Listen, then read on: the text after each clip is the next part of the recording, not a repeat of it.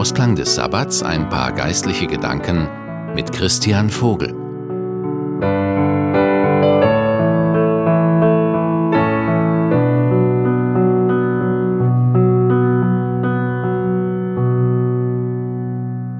Kennen Sie auch Situationen, in denen Sie total auf die Probe gestellt wurden? In der Heiligen Schrift im Psalm 73, Vers 2, da heißt es, ich wäre fast gestolpert, um ein Haar wäre ich gestürzt. Und dazu fällt mir eine wahre Begebenheit ein, die ich gelesen hatte. Vor einigen Jahren, da zog ein neuer Pastor in ein kleines Städtchen nach Texas.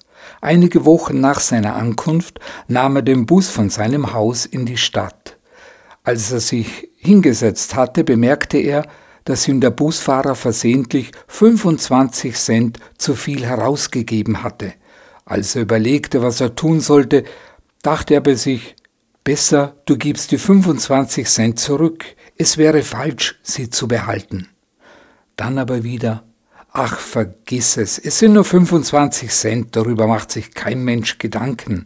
Außerdem sind die Preise sowieso zu hoch. Niemand wird die 25 Cent vermissen. Nimm sie als Geschenk von Gott und verhalte dich ganz ruhig.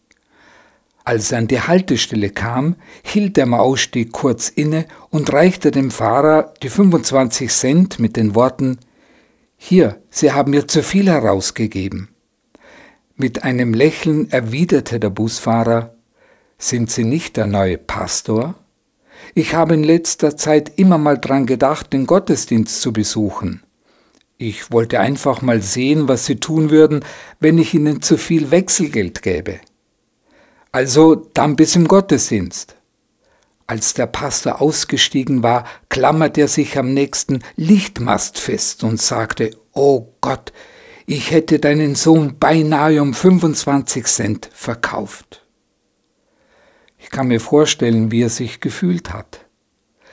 Im zweiten Korintherbrief im Kapitel 3, da schreibt der Apostel Paulus, ist doch offenbar geworden, dass ihr ein Brief Christi seid. Und genau so ist es. Unser Leben ist die einzige Bibel, die viele Menschen jemals lesen werden.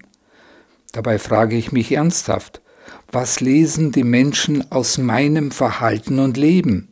Sie werden Fehler und Unvollkommenheiten entdecken, aber ich hoffe, dass diese Menschen auch noch etwas anderes aus meinem Leben lesen können, nämlich, dass wir einen wunderbaren, lieben himmlischen Vater haben, der uns vergibt, uns annimmt und uns liebt als seine eigenen Kinder. Viel Segen und Kraft für die neue Woche. Ihr Christian Vogel.